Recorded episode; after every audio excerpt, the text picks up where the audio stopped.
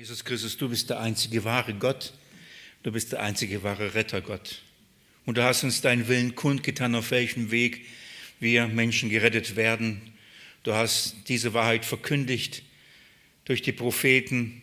Du hast sie uns gegeben, aufschreiben lassen in, in deinem Wort, das wir vor uns haben, Herr. Wir dürfen es lesen, wir dürfen es in unserer Sprache lesen und vor allem wir dürfen es glauben.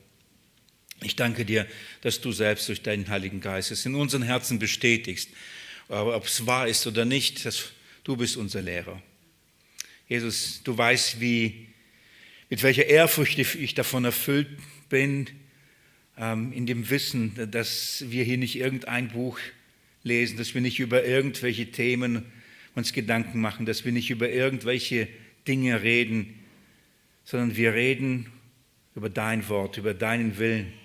Dein Wort, das du gesprochen hast, unfehlbar, wahr, heilig.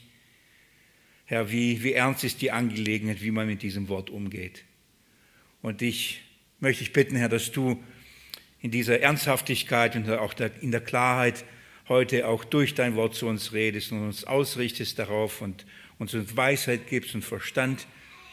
Ich danke dir, Herr, dass du in uns bist und dass du versprochen hast, dass du dich uns darin offenbaren wirst, die Wahrheit offenbaren wirst und die Wahrheit wird uns frei machen.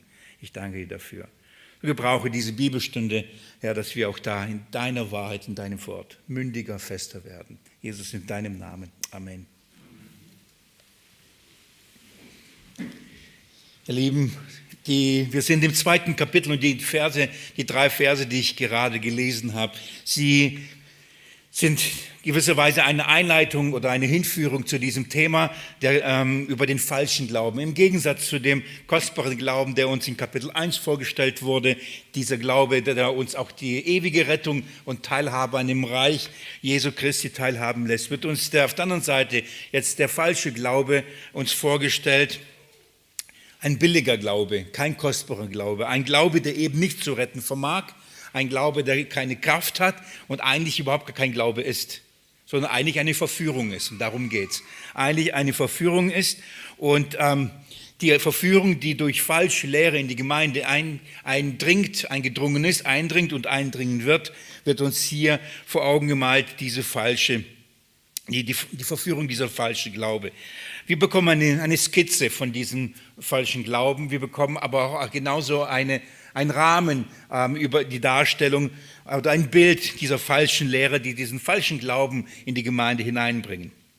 Das Erste, was wir uns angeschaut haben in, diesen, in dieser Quelle des Glaubens, und das ist der, der Abschnitt, die ersten drei Verse, da stellt uns Petrus diese Quelle des falschen Glaubens vor, im Gegensatz zu der Quelle des richtigen Glaubens, die wir in den Versen 12 bis 21 studiert haben. So stellt uns die Quelle des falschen Glaubens hier in den Versen 1 bis 3 vor. Und diese Quelle des falschen Glaubens ähm, überrascht euch nicht, das sind die falschen Lehrer. Das sind die falschen Propheten, die sind falschen Lehrer, die Petrus hier bezeichnet falsche Propheten unter dem Volk falsche Lehrer unter euch sein werden. Das ist die Quelle des falschen Glaubens. Und wir lernen einiges über sie.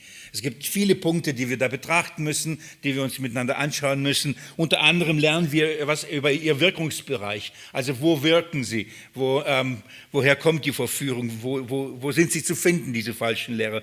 Wir lernen etwas über, über ihre Strategie. Wir lernen etwas über ihr Ziel, was sie eigentlich verfolgen. Ähm, aber auch natürlich über die Folgen, die über sich selbst bringen. Das heißt, welche Frucht ernten sie davon? Wir lernen etwas über ihre Reichweite. Das heißt, wie umfangreich ist ist diese Verführung und ihr Dienst. Wir lernen aber auch etwas über ihr Zeugnis, das heißt das, was durch ihr, ihre Lehre hervorgebracht wird. Zuletzt, nicht zuletzt, aber fast zuletzt lernen wir etwas auch über ihre Motive was sehr wichtig ist. Also aus welcher Motivation treiben sie das, was sie da tun? Warum, warum machen sie das? Warum verführen sie die Kinder Gottes? Und, und letztendlich lernen wir etwas über ihren Lohn. Also was wird das alles ihnen bringen? Also einige Punkte, neun Punkte, die wir in diesen drei Versen uns miteinander anschauen. Ähm, ich habe euch in der in der letzten Bibelstunde schon in diese ersten drei Verse mit hineingenommen und wir haben uns etwa schon ähm, ja, diese falschen Propheten, diese falschen Lehrer angeschaut. Nochmal, im Gegensatz zu, zu der Quelle des kostbaren, wahren Glaubens ähm, der von Gott selbst geschenkt ist, den Gott selbst gibt der, der selbst ähm, Zeugnis durch seine Aposteln gibt und der selbst durch Männer getrieben vom Heiligen Geist von dieser Wahrheit Zeugnis gibt. Also die Quelle des ähm, kostbaren und somit rettenden Glauben ist Gott selbst durch das ein Wirken seines Heiligen Geistes. Ihr, ihr erinnert euch Vers 20 und 21 am Ende von Kapitel 1, dass kein, kein ich lese vielleicht euch das vor, damit ich das eins zu eins wiedergebe, in, indem ihr das zuerst wisst, dass keine Weissagung der Schrift aus eigener Deutung geschieht. Also niemand erfindet die Wahrheit, niemand deutet selber das, was Gott will, was die Wahrheit ist, sondern heißt es, denn niemals wurde eine Weisung durch den Willen eines Menschen hervorgebracht, sondern von Gott her redeten Menschen getrieben vom Heiligen Geist. Das ist die Quelle des rettenden Glaubens. Gott selbst, Menschen redeten getrieben vom Heiligen Geist. Das ist die Quelle des rettenden Glaubens. Auf der anderen Seite aber gibt es, äh, spricht Petrus jetzt über die Quelle des falschen, billigen Glaubens, der eben nicht zu retten vermag. Und er redet eben nicht Menschen getrieben vom Heiligen Geist, sondern er redet Irrlehrer. Und von wem sind sie getrieben? Von Dämonen. Von, nicht vom Heiligen Geist, sondern von Lügendämonen letztendlich von Satan selbst. Er ist die Quelle dieser bösen, falschen Lehre. So schockierend es auch sein mag, es ist etwas, was wir begreifen müssen, verstehen müssen und damit auch lernen, damit richtig umzugehen. Es ist nicht, nochmal, liebe Geschwister, hier geht es nicht darum, ja, das ist halt die Meinung, ist halt die Meinung. Das ist halt die Lehre, das ist die Lehre. Ja, lassen wir die Meinung stehen, lassen wir die Lehre stehen, ich, ich, jeder glaube, was er will. Sind wir doch tolerant. Wer weiß schon, wer weiß schon, was richtig ist. Ich, ich war nicht, ich bin, ja, immer wieder in Punkten, in solchen Punkten, wenn es darum ging, über die Glaubwürdigkeit und die Wahrhaftigkeit der Schrift, immer wieder wurde ich, war ich erschrocken in meinem Studium sowohl von der Bibelschule über Masterstudium bis Doktoralstudium saß ich drin und, und ich musste nicht, nicht wenige Male mit den Dozenten darüber fast streiten. Streiten wollte ich nicht, aber ich konnte nicht anders, als das zu hinterfragen, wenn es darum ging, über die Aussagen der Schrift und man sagt, ja, halt, das ist halt deine Meinung. Als ob die Bibel keine Wahrheit hat, als ob die Bibel nicht ähm, eine Wahrheit hat, sondern das ist halt, das ist halt die Auslegung, deine Meinung und der andere ist die Auslegung, seine Meinung. Ähm, so, und ich sage, wie, wie können wir dann sicher sein, was wir glauben? Wie können wir dann sicher sein, dass, dass der Glaube, den ich habe, den, von dem ich glaube, dass das mein rettender Glaube, dass es wirklich auch der richtige ist, wenn es halt nur meine Meinung ist.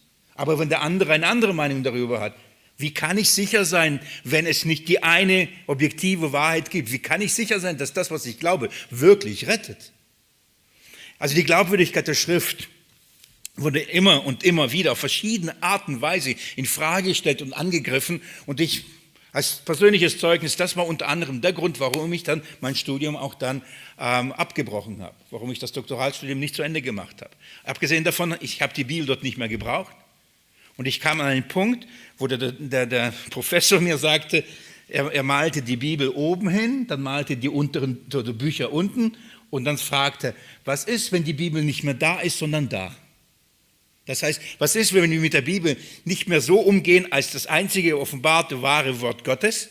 Stattdessen in der Art und Weise, wie wir halt mit anderen Schriften auch, auch umgehen. Da, da ging es um empirische Forschung, es ging um die Art und Weise des wissenschaftlichen Arbeitens und Erarbeitens der, von Wahrheit. Und, das, und er sagte, er formulierte nicht, nicht so, ja, das, die Bibel gehört da oben nicht hin, sondern was ist, wenn? Und ab diesem Moment fuhren meine Rohladen runter und ich habe mich ausgeklingt und letztendlich auch vom Studium ausgeklingt. Ähm, wenn ich an diesen Punkt komme, wenn Menschen behaupten, ja, das, das ist eine Wahrheit neben anderen, dann wird es gefährlich. Wir müssen begreifen aber nicht nur, das ist irgendeine Meinung neben anderen, sondern wir müssen begreifen, woher das kommt. Und ähm, die Bibel lehrt uns, und ich möchte euch bitten, mit mir 1 Timotheus 4 aufzuschlagen. Die Bibel lehrt uns und sagt uns ziemlich klar, woher das kommt. Und ich denke, wir werden heute im Laufe des des Studiums der Schrift noch mehr darüber lesen aus dem Wort Gottes. 1. Pet, äh, 1. Timotheus Kapitel 4, ich lese ab Vers 1. Paulus schreibt an Timotheus und sagt, der Geist aber sagt ausdrücklich, ich äh, macht's deutlich, ausdrücklich, das ist ähm, sehr klar, ausdrücklich betont. Der Geist aber sagt ausdrücklich, welcher Geist? Der Geist Gottes, der Heilige Geist sagt ausdrücklich, dass in späteren Zeiten manche vom Glauben abfallen werden, indem sie auf betrügerische Geister und Lehren von Dämonen achten, durch die Heuchelei von Lügenrednern, die ihre eigenen Gewissen gebrandmarkt sind, bis dahin. Der Geist Gottes prophezeite das. Paulus wusste das. Er warnte auch, dass nach seinem Abschied falsche Wölfe aufstehen werden. Wir haben das gelesen. Dass falsche Wölfe in Schafskleidern aufstehen. Jesus lehrte selber. Wölfe in Schafskleidern. Und, und die Bibel sagt, der Geist warnt und sagt, was passiert hier? Ähm, es sind welche, die betrügerische Geister. Das sind Lehren von Dämonen. Das heißt, es ist nicht einfach irgendeine Lehrmeinung. Es ist nicht ein, entweder es ist die Wahrheit, dann ist sie von Gott und vom Heiligen Geist, oder es ist nicht von Gott, es ist nicht ein Heiligen Geist, dann ist von Lügengeistern, von Dämonen. Die Sachlage ist sehr, sehr ernst. Also die Quelle des Glaubens, eines falschen Glaubens und mit dem Ziel eben, dass es keine Rettung bringt. Das ist das Ziel des Feindes, das ist die Strategie, ein, ein, Lehrgebäude zu geben, einen, einen Glauben zu geben, eine Religion zu schenken, wo man sich sozusagen sicher drin fühlt und denkt, ja, ich bin doch Christ, ich bin doch gläubig, da gibt es doch einen Jesus, da gibt es ein Kreuz, aber in einem Lehrgebäude stecken, das nicht von der Wahrheit und nicht durch den Heiligen Geist gelehrt, sondern von ihr Lehren, von, von die wiederum getrieben, nicht vom Heiligen Geist, sondern von Dämonen und Lügengeistern sind. Und wie diese, dieser Glaube vermag nicht zu retten, kann nicht retten, wird nicht retten. Und das ist die Strategie, das ist die Strategie des, des Teufels, des, des, des solche Menschen, solche falsche Lehrer, solche falsche Propheten unter oder ja mitten in, in, unter die Kinder Gottes zu mischen, damit sie auf solche hören und äh, darauf reinfallen und somit von dem wahren Glauben abgeführt werden. Paulus spricht über ihnen in, in dem ersten Korintherbrief, blättert mit mir noch ein bisschen weiter zurück, im zweiten Korintherbrief. Zweiter Korintherbrief, Kapitel 11 spricht er darüber, spricht über diese Verführung er spricht über diese Gefahr und sagt, wer, wer das ist. 2. Korinther Kapitel 11, Vers 1 heißt, möget ihr doch ein wenig Torheit von mir tragen. Doch ihr, doch ihr ertragt mich ja auch.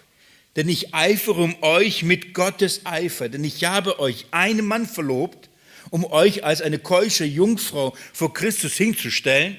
Paulus eifert um die Gemeinde in Korinth die Gemeinde, die er gegründet hat, die Gemeinde, die er wahrscheinlich am meisten geliebt hatte, wie neben den allen Gemeinden, die er gegründet hat, das, da hing sein Herz unter schwierigen Umständen, unter wirklich dämonischen Einfluss. Ähm, bildete Gott eine Gemeinde aus diesem bösen Korinth. Paulus vollbrachte viel Zeit, lehrte dort, nachdem, nachdem er die Gemeinde verließ und weiterzog, geschah das, was er verheißen hat und was er gesagt hat. Viele falsche Apostel, falsche Propheten kamen in die Gemeinde, standen aus ihrer Mitte, Mitte auf und verdrehten das Evangelium. Die, wie, wie taten sie das? Sie ähm, diskreditierten zuerst Paulus, und nachdem sie Paulus so als einen habsüchtigen, unmoralischen ähm, Irrlehrer dargestellt haben, haben sie gesagt, ähm, okay, wenn, nachdem sie Paulus da sozusagen bei denen in Misskredit gebracht haben, konnten sie auch dann die, die, die Lehre, die Paulus gebracht hat, auch in, in, in angreifen, in Frage stellen und dann sozusagen ihr eigenes Evangelium bringen. Und Paulus hat große, große Not um sie und schreibt in Vers 3, schaut mal, ich fürchte aber das, wie die Schlange Eva durch ihre List verführte. Darum geht's. Verführung.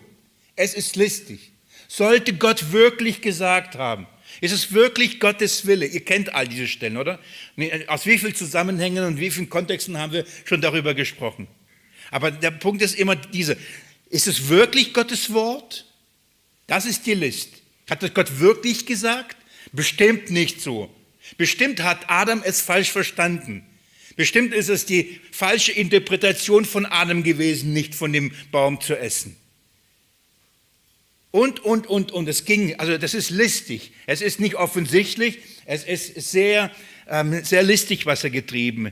Und Paulus spricht darauf an und sagt, so wie die Eva, wie die Schlange die Eva durch ihre List verführte, so vielleicht eurer Sinn und Einfalt und Lauterkeit Christus gegenüber abgewandt und verdorben wird. Das ist die List und die Strategie. Paulus versteht, was da passiert. Hier geht es nicht um, um, um, um, um, was weiß ich, um welche Dinge.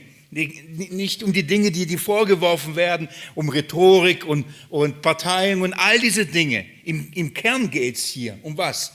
Dass die Lauterkeit und die Einfalt, also dass die, die Klarheit bezüglich Jesus Christus und des, des Erlösungswerkes, dass diese Gesinnung ähm, verdorben wird, dass die von dieser Klarheit des Evangeliums und der Klarheit der Rettung des kostbaren Glaubens davon abgebracht werden. So, das Evangelium wird verdreht, das, wird, das Evangelium wird umgekehrt und das ist die Strategie. Vers 4, denn wenn, wenn der, welcher kommt, einen anderen Jesus predigt, den wir nicht gepredigt haben, oder einen anderen Geist empfangt, den ihr nicht empfangen habt, oder ein anderes Evangelium, das ihr nicht angenommen habt, so ertragt ihr es recht gut. Paulus spricht von, also von solchen, die in die Gemeinde hineinkommen oder in der Gemeinde aufstehen und eben einen anderen Christus predigen, ein anderes Evangelium durch einen anderen Geist. Und er sagt, und ihr, ihr macht keinen Aufsehens drum. Ihr ertragt es wohl. Ihr toleriert das. Das ist Toleranz. Ihr toleriert es. Ihr seid so weit in eurem Herzen. Die Korinther haben sich schon mehrmals weit gezeigt. Die haben Unzucht und Inzucht und was weiß ich, alles toleriert und sie tolerieren auch falsche Lehrer. Falsche Lehre. Wer bin ich, dass ich richte? Woher weiß man, dass es, kann man noch nicht sagen. Paulus sagt, ihr tragt, ihr tragt es recht gut, das macht euch kein Problem. Große Sorge. Aber dann sagt er, durch wen kommt das? Vers 5, er spricht welche an und sagt, denn ich meine, dass ich den übergroßen Aposteln im Nichts nachgestanden habe. Jetzt spricht er die an, die dafür verantwortlich sind. Das, das sind die sogenannten Überapostel. Das heißt, solche, die sich als supergroße, übergroße, wichtige Persönlichkeiten, wichtige Apostel Jesu dargestellt haben. Die waren, die haben sich wirklich aufgebläht. Und jetzt schaut mal, was Paulus sagt, wer sie sind, Vers 13. Die, die Bezeichnung oder die Identifikation ist sehr klar und schonungslos. Vers 13. Denn solche sind falsche Apostel, betrügerische Arbeiter, die die Gestalt von Aposteln Christi annehmen. Also er spricht und er sagt, solche sind falsche Apostel, das heißt keine echte. Apostel bedeutet eigentlich Gesandte, übergroße Gesandte. Sie kommen und sagen, ich habe es mehrmals schon erlebt, Gott hat mich hierher gesandt. Jesus hat mich hergesandt. Ich erinnere mich an meine letzte Pastorenstelle. Da kam jemand und sagt, Jesus hat mich her in diese Gemeinde gesandt. Es dauerte nicht lange diese Person hat in der Gemeinde Spaltung hervorgerufen. An dem gleichen Sonntag, ich lüge nicht, ich sage die Wahrheit, an dem gleichen Sonntag, an dem die Person mir gesagt hat, Jesus hat sie in diese Gemeinde gebracht, ich habe gepredigt, die Predigt ging halt, wie ihr gewohnt seid, für euch kein Problem, eine Stunde. Ich ging durch die Tür zu dem Nebenraum und da stand diese Person und redete mit einem Gemeindemitglied und beschwerte sich, wie kann es nur sein, so viel Lehre, so lange Predigt. Diese Person hat Jesus in die Gemeinde gesandt. Sie war fest davon überzeugt. Denn solche sind falsche Apostel, in dem Fall falsche Gesandte, betrügerische Arbeiter. Das heißt, das, das sind Arbeiter, die arbeiten und die geben sich auch so, solche, aber das sind Betrüger. Es ist, da steckt ein Betrug dahinter. Sie verfolgen andere Ziele. Wir wissen, welches Ziel, einen anderen Christus, ein anderes Evangelium, einen anderen Geist. Aber das natürlich, wenn sie kommen und sagen, das ist ein falscher Christus, den Paulus gepredigt hat. Das ist ein falsches Evangelium, den Apostel gepredigt haben. Das ist ein falscher Heiliger Geist. Hey, das wäre offensichtlich, oder? Also müssen Sie es so bringen und so hineinführen, dass die Gemeinde eben wie die, die, die Schlange listig die Eva verführte. Wirklich, ist es die Wahrheit über Christus? Ist es die Wahrheit über das Evangelium? Ist es die Wahrheit über den Geist? Kann man das nicht so verstehen? Kann man das nicht so auslegen? Kann man das nicht so meinen? Vers 14. Und kein Wunder, Denn der Satan selbst nimmt die Gestalt eines Engels des Lichts an. Es sei daher nichts Großes, also es ist nicht zu verwundern, es sollte uns nicht überraschen. Das ist, was Paulus sagt. Es sollte uns nicht überraschen, wenn auch seine Diener die Gestalt von Dienern der Gerechtigkeit annehmen und ihr Ende wird ihren Werken entsprechen. Also die Strategie des Satans war und ist, er verkleidet sich als ein Engel des Lichts. Das heißt, er kommt als ein, Engel, als ein Bote, ein Engel Gottes in Licht, in Herrlichkeit und verführt dadurch viele. Sie meinen, entweder Jesus begegnet oder Gott selbst begegnet zu sein. Und er sagt, es verwundert uns nicht, wenn seine Diener, Diener von wem? Nicht von Christus, von Satan, sich als Diener der Gerechtigkeit verkleiden. Welche Gerechtigkeit? Der Gerechtigkeit Gottes. Sie tun so, sie verkleiden, es ist eine Verkleidung. Sie ziehen Schafspelze an, innerlich sind sie aber Wölfe. Das Ende, und das ist immer wieder, dass jeder Apostel und jede Schriftstelle, wenn sie über falsche Lehre spricht, das Ende immer ist das Gleiche. Das Ende ist immer das Gleiche und die Ende wird ihren Werken entsprechen. Sie werden nicht davon kommen. Gott wird sie nicht schonen. Die Bibel ist, und das, Gott nimmt sehr ernst falsche Propheten, sehr ernst falsche Lehre, sehr ernst die, die das Wort Gottes verdrehen. Und ich habe heute vorbereitet nochmal gelesen und ich nehme euch gleich damit hinein. Ganz ehrlich, Furcht und Zittern überkam mich. Ich musste aufhören teilweise zu lesen, weil ich dachte, wie ernst ist diese Angelegenheit und wie, man kann nicht leichtfertig, man kann nicht leichtfertig Gottes Wort lesen, predigen, lehren, auf die Kanzel sich stellen und etwas behaupten. Das, das darf man nicht. Es ist, es ist Gottes Wort und weh, den es verdreht. Immer wieder muss ich selbst beten und sagen, ja, darf ich, darf ich Was ist, wenn ich was Falsches sage? Es ist so ernst. Liebe Geschwister, es ist, also Paulus sagt, nicht verwunderlich. Der Teufel verfolgt ein Ziel, eine Strategie. Es ist daher nicht verwunderlich, wenn seine Diener seine Diener das Gleiche verfolgen. Wie viele von denen sind ausgegangen? Wenn Petrus sagt, so, es, es wird kommen. Paulus sagt zu der Zeit in der zweiten Korintherbrief, es sind schon welche da. Was glaubt ihr? 2000 Jahre später, wie viele sind unter den Kindern Gottes solche? Wie viele? Wie, ich habe mir überlegt, wie vielen ist der Satan als Engels des Lichts erschienen? Mir sind ein paar eingefallen und hat sich als der offenbart, der gesagt hat, gründet eine neue Religion. Die alte ist, das ist alles falsch. Du musst jetzt diese Kirche gründen, diese Sekte gründen. Ich könnte euch ein paar aufzählen, wo so ein Engel des Lichts aufgetaucht ist und gesagt hatte, hier ein Buch, hier eine Religion, hier ein Glaube, hier ein Weg. Wie viel Millionen über Millionen von Menschen sind dieser List heimgefallen und haben diesen Lügengeistern, Lügenpropheten geglaubt. Der Wirkungsbereich, von dem hier Petrus spricht, der Wirkungsbereich ist, ist die Gemeinde. Der Wirkungsbereich ist das Volk Gottes. der Wirkungsbereich sind die, die Gläubigen. Es sind welche unter ihnen, es sind welche mitten unter ihnen, unter dem Volk Gottes, die diese verführerische Arbeit tun. Und darum muss es so verführerisch sein. Darum muss es mit List sein, weil es, es muss nicht offensichtlich sein. Und das ist nicht offensichtlich. Es, es wird alles, es läuft alles unter den Denkmantel der Gerechtigkeit. Jesus sprach davon. Ich möchte euch an ein Gleichnis erinnern das ich in dem Zusammenhang wirklich mit euch nochmal lesen möchte. Matthäus Evangelium, Kapitel 13. Ich denke, das ist sehr aufschlussreich und zugleich bringt es uns auch beide Gleichnisse zu verstehen und zu deuten. Es ist das Gleichnis vom Weizen und Unkraut. Und wenn ich das sage, dann klingelt es bei euch, gell? Matthäus 13, Vers 24. Ich lese euch erstmal mal das Gleichnis vor. Lasst uns aus, mit dieser Perspektive, auch mit dem, mit dem, wirklich mit dem Anliegen zu lernen, zu verstehen, ähm, auch den Umgang mit falschen Lehren, falschen Propheten ähm, und auch mit dieser ganzen Thematik, ähm, aus dieser Perspektive man auch das Gleichnis hier lesen. Jesus hat das schon gelehrt und das gesagt. Ich lese ab Vers 24. Er sagt, ein anderes Gleichnis legt er ihnen vor und sprach, mit dem Reich der Himmel ist es wie mit einem Menschen, der guten Samen auf seinen Acker säte. Während aber die Menschen schliefen, kam sein Feind und ähm, säte Unkraut mitten unter den Weizen und ging weg. Als aber die Saat aufsproste und Frucht brachte. Also ich, ich gehe mit euch ganz, ganz kurz dieses Gleichnis durch.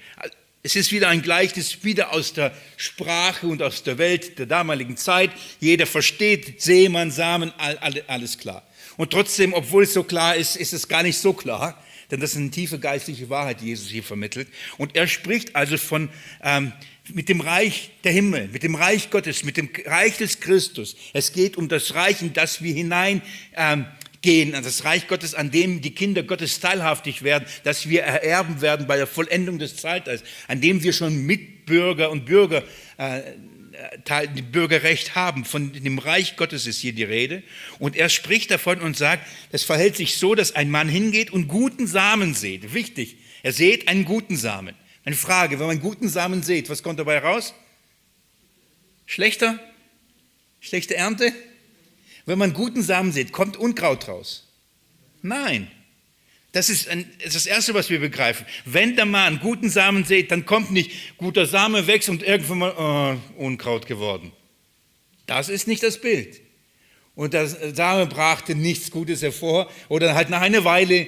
Nein, nein. Der Same bringt gute Frucht, der gute. Deswegen wird betont, guten Samen auf seinen Acker. Merkt euch, das ist wichtig. Er, er sieht es auf seinen Acker, okay? Der Acker gehört ihm. Er sät guten Samen. Während aber die Menschen schliefen, nicht der, der gesät hat, die Menschen. Interessant, oder? Das heißt, es ist ein Bild des Nichtwachens. So, Unaufmerksamkeit. Müde, Schlaf, Nacht. Also, das heißt heimlich. Während die schliefen, kam jemand und nicht offensichtlich, oh, ich mache euch alles kaputt und schmeißt da Unkraut und was weiß ich. Nein, er macht es heimlich. Das heißt, sie haben nichts mitbekommen.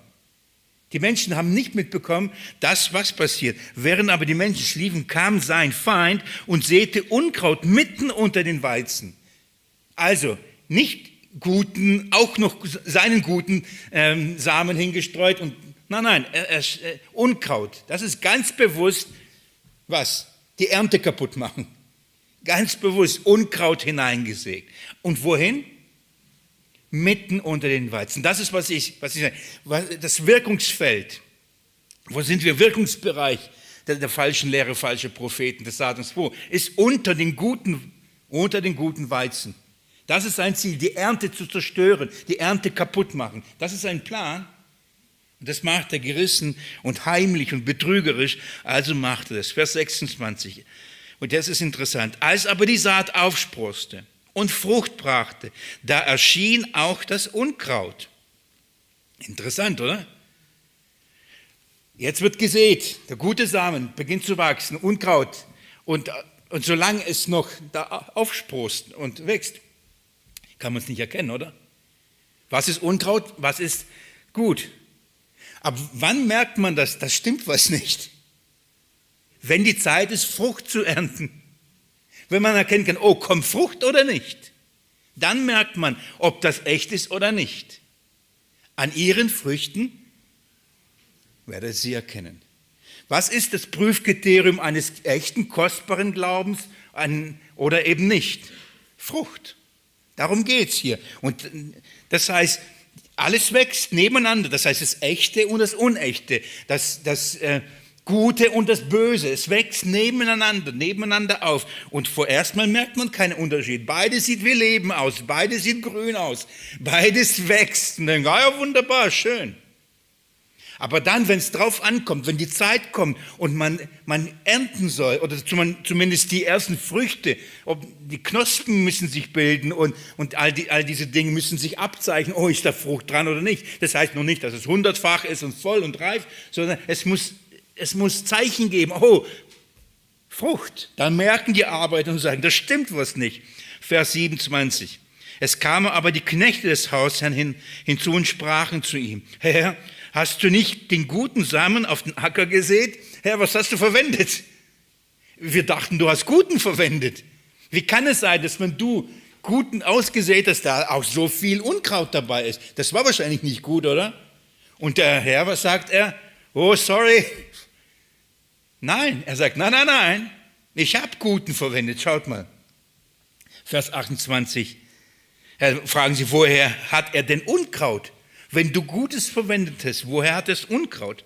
Er aber sprach zu ihnen, ein feindlicher Mensch hat dies, dies getan. Das war nicht ich. Ich habe nichts Unkraut gepflanzt. Das Unkraut gehört mir nicht. Es ist nicht so, es ist schlecht geworden und aus dem Guten Böses. Nein, das gehört mir gar nicht. Das habe ich nicht getan. Das hat ein feindlicher Mensch getan. Ein anderer hat das getan. Die Knechte aber sagten zu ihm, willst du denn, dass wir hingehen und es zusammenlesen? Er aber spricht, nein, damit ihr nicht etwa mit den, beim Zusammenlesen das Unkraut gleichzeitig mit den Weizen ausreißt. Lass beides zusammenwachsen bis zur Ernte. Und zu der Zeit der Ernte werde ich den Schnittern sagen, lest zuerst das Unkraut zusammen und bindet es in Bündel, um, um es zu verbrennen, den Weizen aber sammelt in meine Scheune. So, sollen wir also hingehen und anfangen zu sauber zu machen? Und der Herr sagt, lieber nicht. Ihr könnt es nicht tun. Er sagt, die Knechte sagen, sollen wir sie rausrupfen? Und der Herr sagt, nein, wenn ihr anfängt, das rauszurupfen, dann, dann werdet ihr auch einiges Gutes übersehen und einiges, was eigentlich mir gehört, werdet ihr für falsche halten. Und dann ruft er sie zusammen raus. Also, überlasst es mir und mein, meinen Schnittern. So, ihr, das ist nicht euer Job, das ist mein Job. Und es, so, es, es kommt die Zeit, und das ist, es kommt die Zeit, dann werden sie raus. Dann werden wir den Unkraut beseitigen, wir werden es verbrennen. Die die, die Sprache ist sehr klar. Und eigentlich ist sehr, sehr klar, aber die Jünger verstanden es immer noch nicht. Wir natürlich, wir haben schon ein bisschen mehr gelernt, gell? Ich hoffe nicht zum Hochmut für euch, dass ich meine, hey, wir sind besser als die Apostel, wir verstehen das schon. Aber so einfach ist es gar nicht. Geht mit mir in Vers 43. Obwohl das Gleichnis ziemlich einfach aufgebaut ist und es nicht so kompliziert zu verstehen, das hat den Jüngern aber angetan. Und die sagen, Jesus, bitte deute es uns, erklär es uns, was hast du damit gemeint? Und ich muss sagen, ich bin froh um diese Erklärung, denn ein, zwei Dinge hätte ich wahrscheinlich anders gedeutet. Schaut mal, was da steht. Ähm, nee, Vers 6. Oh, nee, nee, Moment, Moment. 36, oder? 30, bis 30 habe ich es gelesen. Ah ja, ich war auf der falschen Seite, ich entschuldige mich. Ab 36, okay?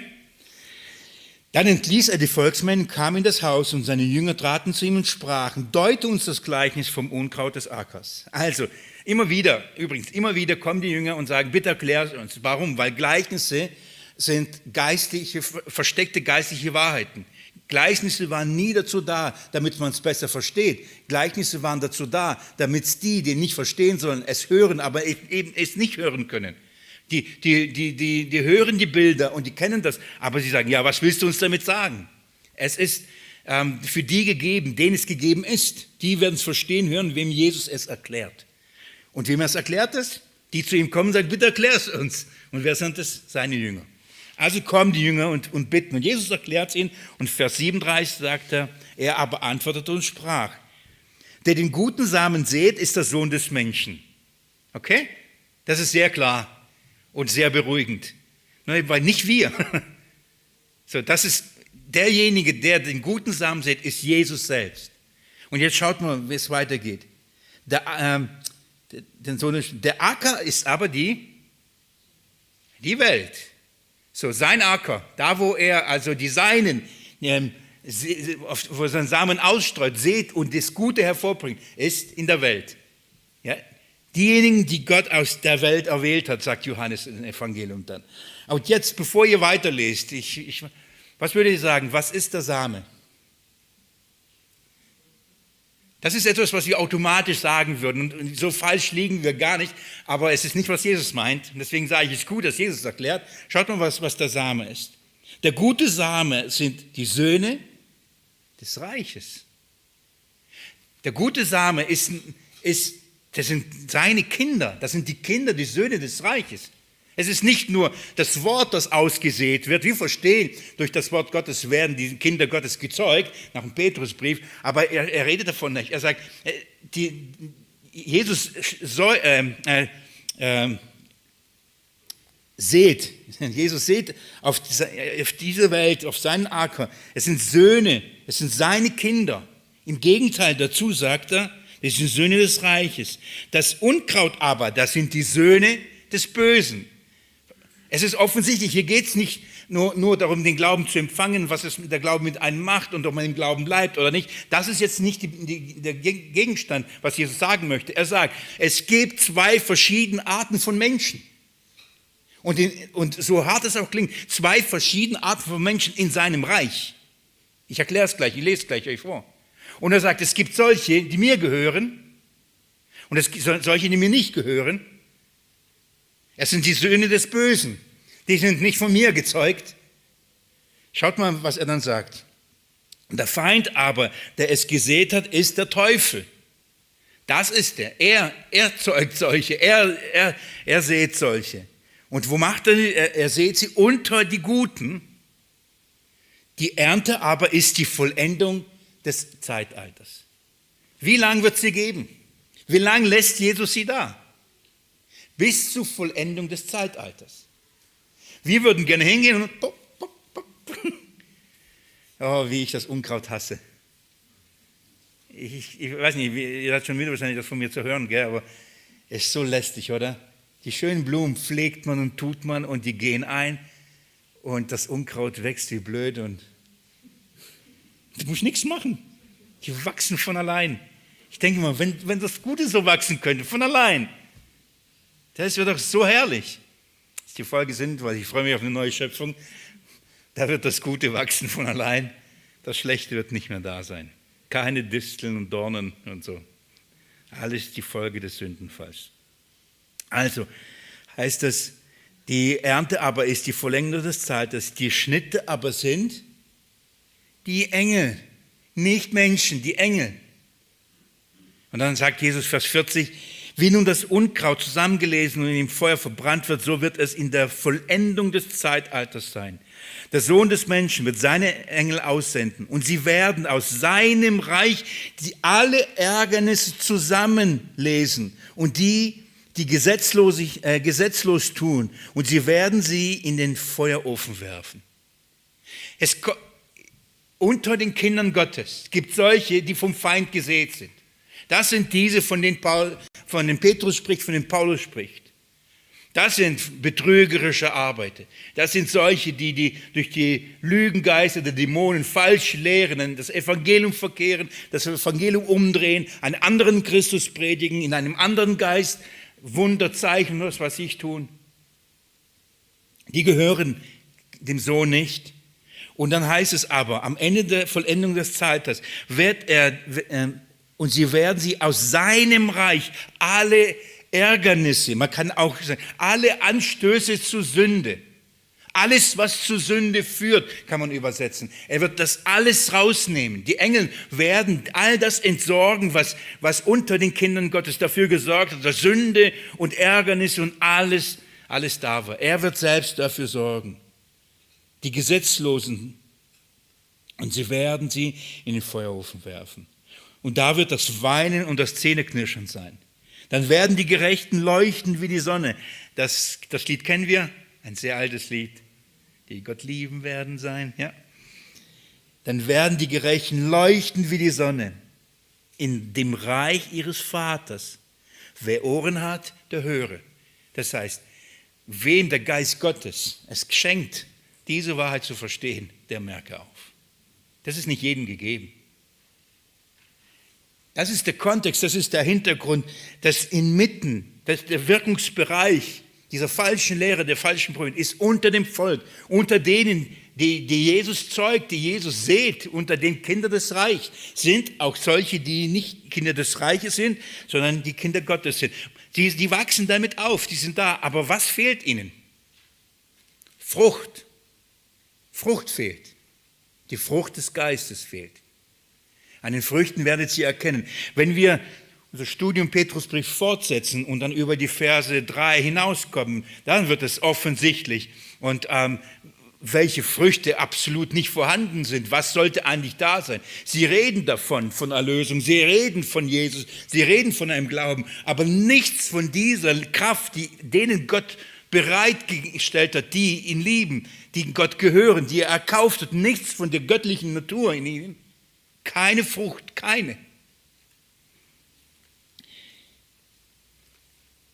Ich denke, es ist ein wichtiges Gleichnis, das uns zeigt und deutlich macht, dass die Angriffe wirklich mitten unter dem Volk Gottes sind und dass diese falschen, Schlä falschen äh, Schläfer, würde ich schon sagen, passt aber auch irgendwie, die falschen Lehrer unter dem Volk sind.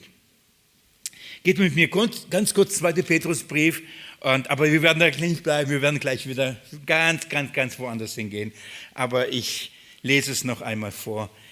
2. Petrus 1 nochmal. Es waren aber auch falsche Propheten unter dem Volk, wie auch unter euch falsche Lehrer sein werden. Ich will da noch ein bisschen bleiben.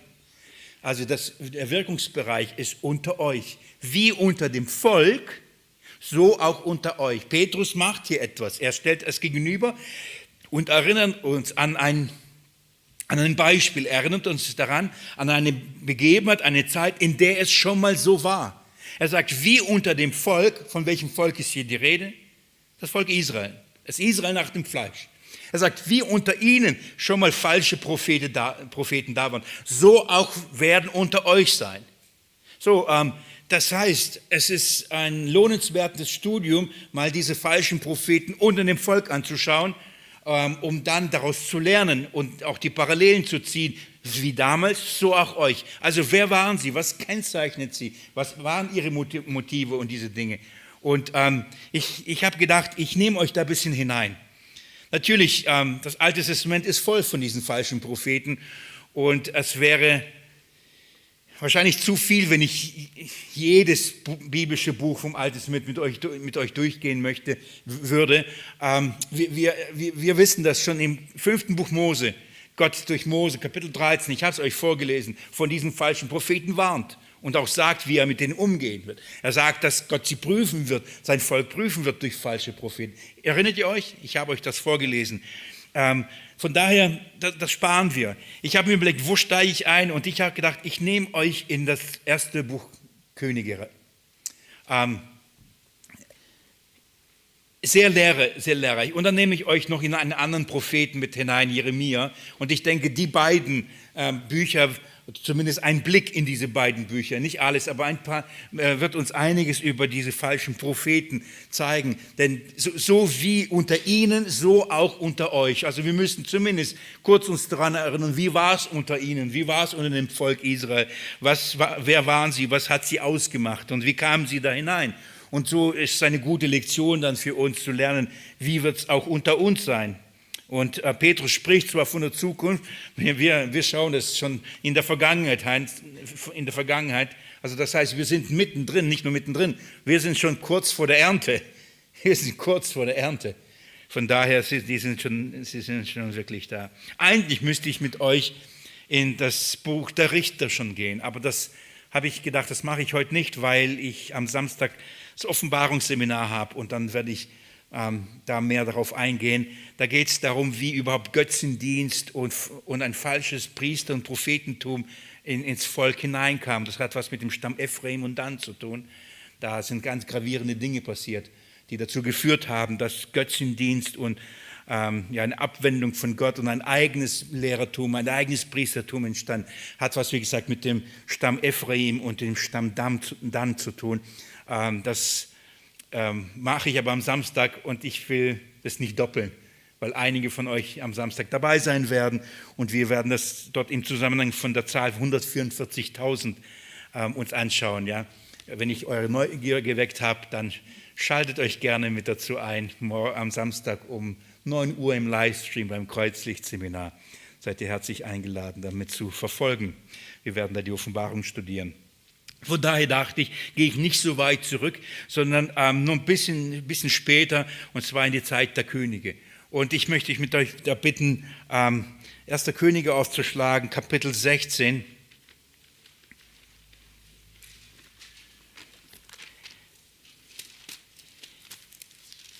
Ich, ich, hol, ich, ich starte schon mal, wir werden das heute nicht komplett schaffen, ähm, ich starte aber schon mal damit. Ähm, ich erinnere euch, dass ähm, das Volk sich teilte und ähm, die Grundlage dafür war dann ähm, die Folge, wirklich auch ähm, das Fehlverhalten vom König Salomo der ein Riesenreich baute und dieses Reich stabilisieren wollte. Wie hat er das getan?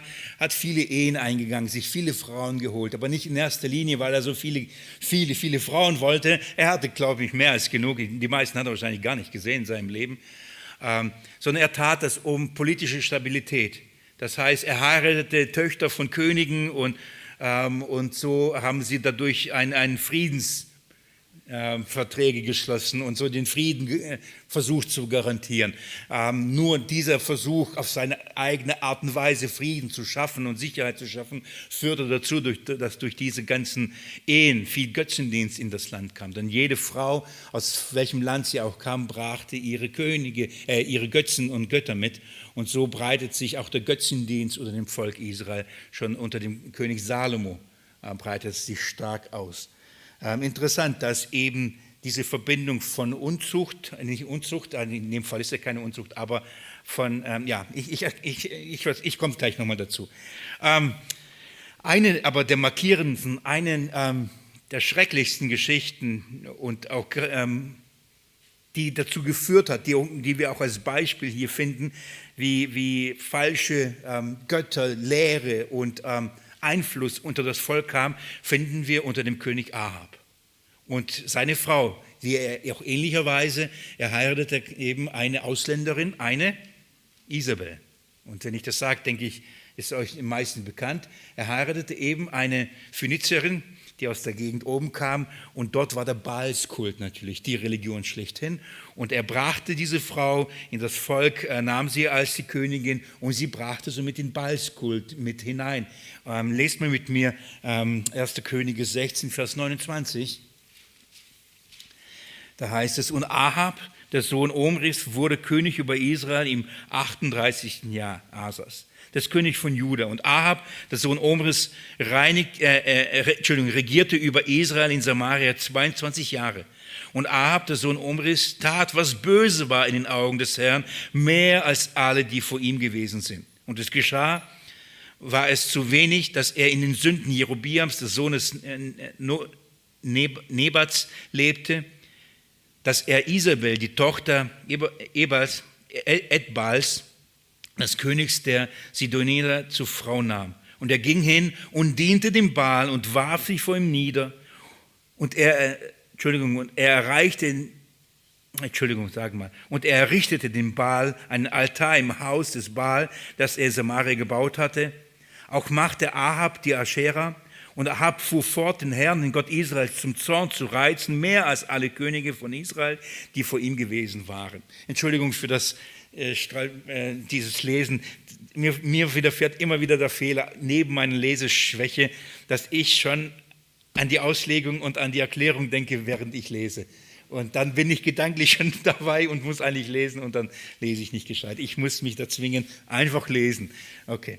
Also das ist ähm, der Einstieg, den wir hier haben. Er, er heiratet, heiratet diese Isabel, die Tochter Edbals. Und Dadurch kommt dieser Götzendienst, ähm, das, das Baalskult in Israel. Das Urteil Gottes über ihn findet ihr in Kapitel ähm, 21. Ähm, Moment, ich sag's euch, ja, ich glaube, Kapitel äh, 21, es ist sehr niederschmetternd. Es ist wie eine Zusammenfassung, was diesen König Ahab ausmachte. Schaut mal in Vers, Kapitel 21, Vers 25. Da heißt es, es hat in der Tat keinen wie Ahab gegeben, der sich so verkauft hätte, um zu tun, was in den Augen des Herrn böse ist. Interessanter Hinweis, der sich so verkauft hätte. Er hat sich verkauft. Wie, was bedeutet das? Heißt es, ihn hatte seine Frau Isabel verführt. Also da kam eine, ein, er heiratete eine, eine König, also eine Frau, Isabel, und er als der, der als die, die Verantwortung über das Volk hatte, auch vor Gott als der König, ähm, wurde verführt, er verkaufte sich ähm, und wurde verführt von dieser Frau und sie brachte ihn dazu, Dinge zu tun, die abscheulich sind. Ähm, wenn ihr wenn es euch interessiert, ich werde ein paar Sachen euch sagen. Ansonsten lest, lest das noch mal, lest mal die, die Kapitel vorher mal durch und Kapitel nachher. Es ist wirklich lohnenswert, das genau zu, zu lesen, was da passiert. Wirklich, wirklich sehr abscheuliche Dienste. Es heißt, und, und er, er handelte ganz abscheulich, indem er den Götzen nachlief, ganz wie es die Amoriter getan hatten, die der Herr von den Söhnen Israels vertrieben hatte. Gott hat gewarnt und gesagt hat, wenn ihr in das Land hineingeht, dann ähm, die, die Völker ähm, verjagen, ausrotten und nicht ihre Götzen, nicht ihre Lebensweise, nicht ihre Traditionen und Ethik und Moral und all das nicht übernehmen. Das nicht tun. Was aber Ahab getan hat, war genau das. Er, er vertrieb nicht, nein, er heiratete sie so. Und so er brachte ähm, die, dieses, diese Denkweise, diesen Götzendienst, die Art und Weise der Anbetung und des Lebensstils, wie die, wie die Heiden gelebt und brachte in das Volk, unter das Volk. Und das durchsäuerte das Volk und das Volk lebte so und trieb das so wie, wie, wie, wie der Kopf, so, so der Rest des Leibes. Er wurde verführt von dieser Frau. Auf welche Art und Weise wissen wir nicht, aber äh, war sie besonders schön? Könnte sie besonders gut kochen? Keine Ahnung, wir wissen nicht. Klischeehaft, ich weiß, es gibt noch andere Dinge, aber ich belasse es an diesem Punkt, mit was die Frauen punkten können. Auf jeden Fall hatte sie ihm den Finger gewickelt und sie konnte wirklich mit ihm tun, was sie wollte. Sie hat ihn wirklich im Griff gehabt. Und sie war sehr listig und sehr raffiniert, wenn es darum ging, Ziele zu verfolgen. Und sie war durchtrieben und böse durch und durch. Und sie brachte dazu, dass dieser König so lebte, wie die Heiden lebten. Unter dem, so, das, der Heidentum kam unter das Volk Gottes. So, das ist immer ganz grob unsere Ausgangssituation, wenn wir, wenn wir darüber nachdenken. Und ähm, ich, ich geht mit mir nochmal zurück, und zwar in, in Kapitel 18 zeigt sich die Tragweite, was es, wie das Volk dann dazu stand. Es hat wirklich durchsäuert das ganze Volk. Ähm, die Isabel hatte ihre eigenen Propheten, ihre eigenen Priester eingeführt. Das waren Balspropheten, von denen wir schon sicher mal gehört haben, gegen die Elia dann auf dem Berg Kamel dann ähm, dieses herrliche Wunder vollbracht hatte, 450 Baals-Propheten gegen einen Mann Gottes. Ja, das, ist der, das, das ist die Situation. Und das ist auch Kapitel 18, da nehme ich euch mit hinein. Als ähm, Elia also sich diesen stellt, passiert folgendes, Vers 21 sagt er, und Elia trat zum ganzen Volk hin und sagte, wie lange hinkt ihr auf beiden Seiten? Wenn der Herr der wahre Gott ist, dann folgt ihm nach. Wenn aber der Baal, den, wenn aber der Baal, dann folgt ihm nach. Aber das Volk antwortete ihm kein Wort. Was Elia jetzt tut, das ist die Situation. Es zeigt auch, das ist auch das oder so entweder oder. Entscheidet euch. So, sie, sie lebten, auf der einen Seite nannten sie Gott, Abraham, Isaac und Jakobs und, und, und, und, und sagten, das ist ihr, ihre Religion, ihr Glaube. Auf der anderen Seite war, war eben der Götzendienst und der Balskult da. Und sie hinkten auf beiden Seiten, mal so, mal so, mal so, mal so. Und äh, Melia und Gott fordert auf, so entscheidet euch, entweder oder. Versteht ihr, es ist nicht so, dass sie komplett abgesagt haben, damit nichts zu tun haben wollten, sondern der, die, diese Balspropheten, die, die, der Götzendienst, kam in, unter das Volk, kam äh, in, unter das Volk Gottes und sie lebten das das war unter ihnen. Sie tolerierten es. Sie akzeptierten es. Sie rotteten es nicht aus. Sie distanzierten sich nicht davon. Es war unter ihnen. Es wurde gelebt. Und da ist die Aufforderung, entscheidet euch. So, sie konnten sich nicht entscheiden. Ja, hm, hm. also sagt Gott, ich helfe euch. Ich helfe, helfe euch bei der Entscheidung. Euch. Ihr versteht schon, dass ich manchmal mir wünschte, Gott würde bei uns mal sowas tun. Also nicht nur verbrennen, sondern einfach sein offensichtliches Zeichen tun. Er hat ein gewaltiges Zeichen, um zu beweisen, um zu beweisen, dass er der einzige wahre Gott ist. Das, ähm, ich, ich, ich erspare euch die ganzen Durchlesen, was Elia alles tat, um dieses Wunder um nur noch größer zu machen.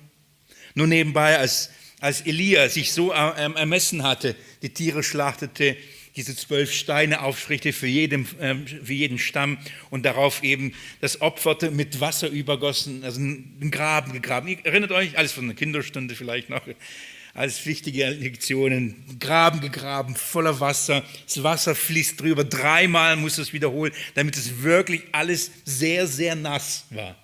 Und dann wird das verzehrt, verbrannt mit Steinen, mit allem drum und dran. Und das ist nicht so, dass Elia das sich dann anmaßte, sondern er sagte, ähm, erkennt ihr, dass ich ein Prophet des Herrn bin und das tue, was Gott mir gesagt hat. Er hat sich nicht überlegt, wie könnte ich das jetzt beweisen, dann hat er das alles gemacht und sagt, oh Gott, bitte, man mach's auch. Und hoff, hoffentlich, hoffentlich. Stell dir vor, Gott hätte es nicht getan, da wäre Elia ganz schön begossen gewesen. Ja, nein, nein, er, er, er, das war nicht, ähm, er hat sich nicht ermessen, sagt man das so? Er hat sich da nicht überhoben, es war nicht in seinen eigenen Gedanken, oh, ich will jetzt einen Riesenbeweis, sondern das, was da geschah, es ist, Gott hat gesagt, er soll es tun. Das könnt ihr alles in den Versen nachlesen. Das ist etwas, was das Wort Gottes uns bezeugt, dass, dass Elia das tat, weil Gott es ihm gesagt, mach es so. Die Folge war natürlich, das Volk war überwältigt vor diesem Zeugnis und dann hörten sie auch auf Elia und alle 450 Propheten wurden getötet. Und Ahab sollte gehen, und dann geschah dieses Wunder, es hat geregnet, äh, Gott erhörte auch Elia. Eigentlich Riesenmachtbeweise, Gott ist der am Wirken. Es ist Gott, der einzige wahre ist, ist Gott äh, Israels. Und was passiert? Kapitel 19, Vers 1. Und Ahab berichtete der Isabel alles, was Elia getan hatte und den, und den ganzen Hergang, wie er alle Propheten mit dem Schwert umgebracht hatte. Er geht und petzt. Er sagt nicht, boah, hast du gesehen, unser Gott ist der einzige wahre Gott. Weißt du, was er getan hat? Er hat dieses Wunder getan und endlich Regen. Wir haben ja, wir haben, das war Dürre. Statt Gott anzubeten, statt ihn zu verherrlichen, statt die Isabel in die Wüste zu schicken, buchstäblich. Ähm, nein, er petzt ihr alles und er erzählt ihr haargenau alles, was Elia, der böse Elia, da was getan hat. Also und ähm, Isabel, statt sich zu fürchten, sagt, äh, Elia, ich bring dich um, morgen wirst du tot. Was macht, mit, was macht, was macht das mit Elia? Dem geht die Düse, kriegt Angst. Oh, wie ich diesen Abschnitt der Bibel liebe, wie ich mich selbst in ihm wiederfinde. Nach großen Segen Gottes und Offenbarung Gottes und Erleben Gottes. Man denkt so, das war klar und ist man Gott so nah und, und dann muss nur einer kommen und drohen und dann ist man am Boden und denkt, was ist los? Ja?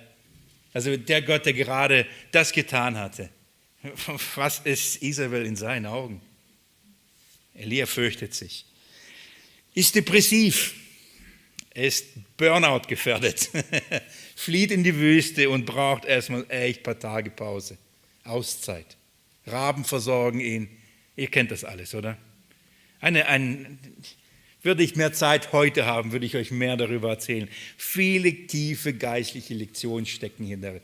In dem Kampf mit, mit, mit, mit den falschen Lehrern, im Kampf mit den falschen Propheten, was es mit den Männern Gottes macht. Und ich kann euch da Geschichten erzählen, da finde ich mich so wieder, so wieder. Ja, da gibt es Zeiten, da will man einfach nur schlafen, aufstehen, essen, schlafen, aufstehen, essen, schlafen, ein paar Raben anschauen, das war's. Ja. So, das, was aber dann passiert ist, so herrlich, ich will es euch noch zeigen. Ähm, Kapitel 19, ab Vers 8, da stand er auf und aß und trank und er ging in der Kraft dieser Speise 40 Tage und 40 Nächte bis an den Berg Gottes, den, den Horeb. Dort ging er in, den, in die Höhle und übernachtete da. Erinnert mich ein bisschen an Mose. Dann, und sieh, das Wort des Herrn geschah zu ihm und er sprach zu ihm, was tust du hier, Elia? Elia, was machst du hier? Und Elia, und er sagte, ich habe sehr geeifert für den Herrn den Gott der Herrscher. Deinen Bund haben deine, die, äh, die, Söhne Israels verlassen, haben deine Altäre niedergerissen und deine Propheten mit dem Schwert umgebracht. Und ich allein bin übrig geblieben, ich allein. Und nun trachten sie danach auch, mir das Leben zu nehmen. Herr, eigentlich ist deine Sache. Die haben, die haben mit dir gebrochen, deine, nicht meine. Deine Propheten, nicht meine. Und übrigens, ich bin nur noch allein. Es gibt niemand mehr. Ich bin allein. Nochmal, ich bin allein. Kein Wunder. Er fühlte sich so allein. Er fühlte sich wirklich ganz allein. In diesem Kampf. Niemand ist niemand da. Vers 11, da sprach der Herr, geh hinaus und stell dich auf den Berg vor dem Herrn. Und, der Herr, und ähm, siehe, der Herr ging vorüber und da kam ein Wind, groß und stark, der die Berge zerriss und die Felsen zerschmetterte von dem Herrn her. Der Herr aber war nicht in dem Wind. Und äh, nach dem Wind ein Erdbeben, der Herr aber war nicht in dem Erdbeben. Und nach dem Erdbeben ein Feuer, der Herr aber war nicht in dem Feuer. Ich würde sagen, nach der Klage hier äh, Elias und nach der Situation, genauso müsste jetzt der Herr kommen, oder? Mit Feuer, mit Erdbeben, mit all diesem. Aber der Herr war nicht in all diesen Dingen.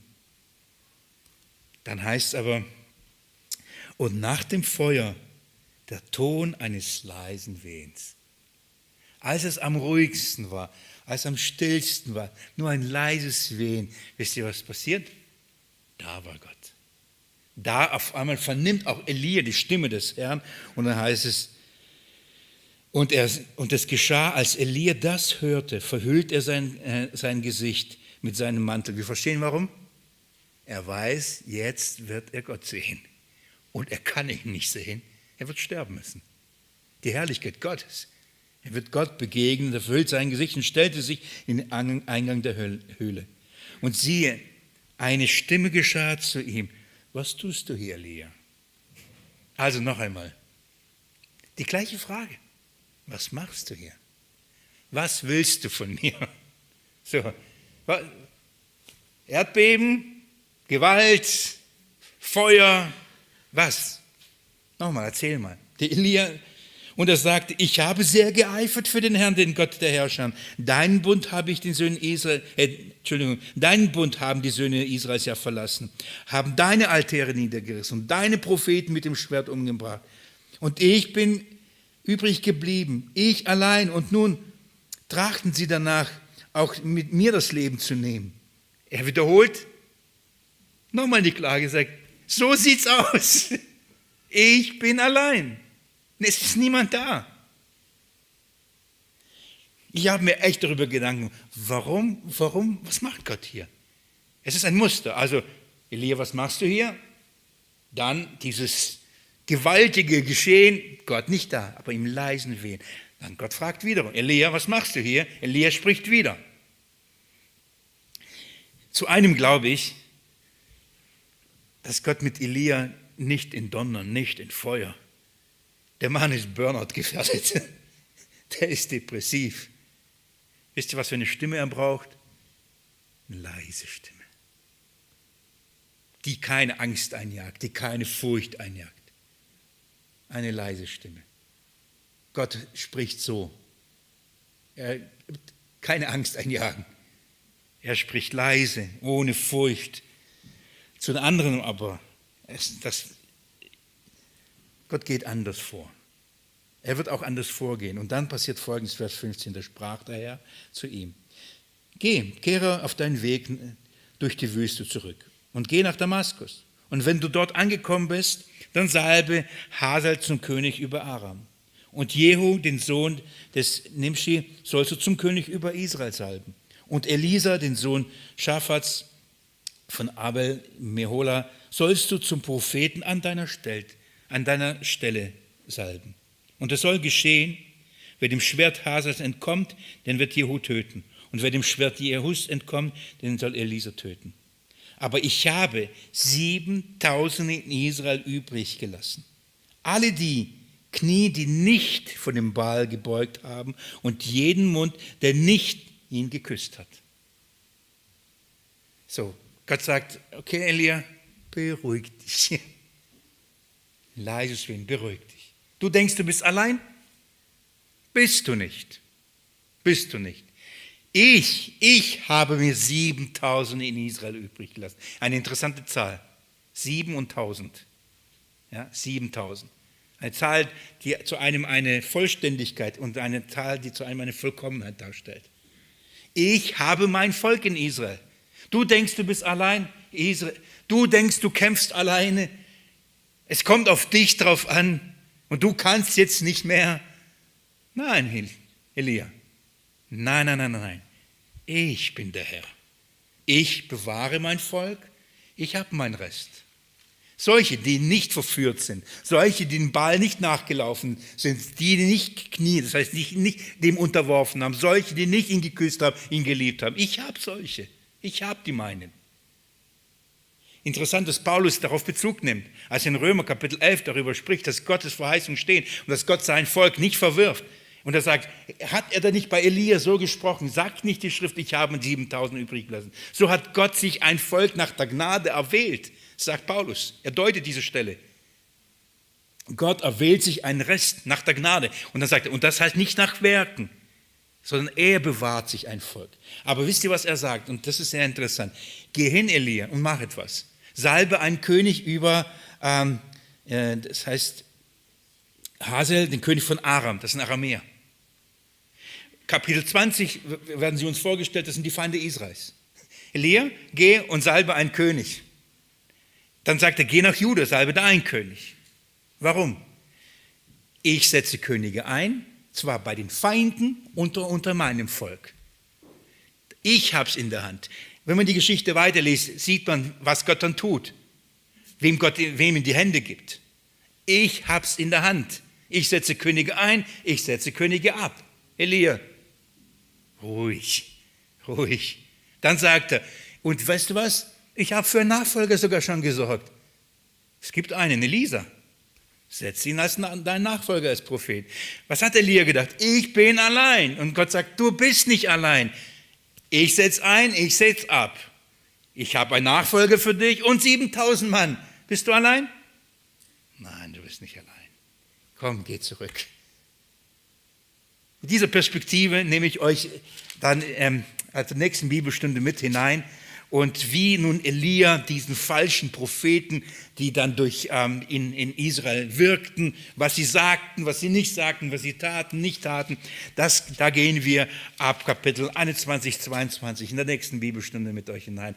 Und dann von daher gehen wir noch zu Jeremia und lernen noch mehr über sie kennen. Und ich denke, wenn wir das durchgearbeitet haben, diese Situation, dann ähm, haben wir ein gutes Bild, was Petrus damit meint, wie unter dem Volk, so bei euch. Und wenn wir dann durch, die, durch Petrusbrief wiederum die Verse durchgehen, wird Petrus vieles von dem sagen, was wir da gelesen haben. Und dann werden wir merken, ah, daher hat er das, okay?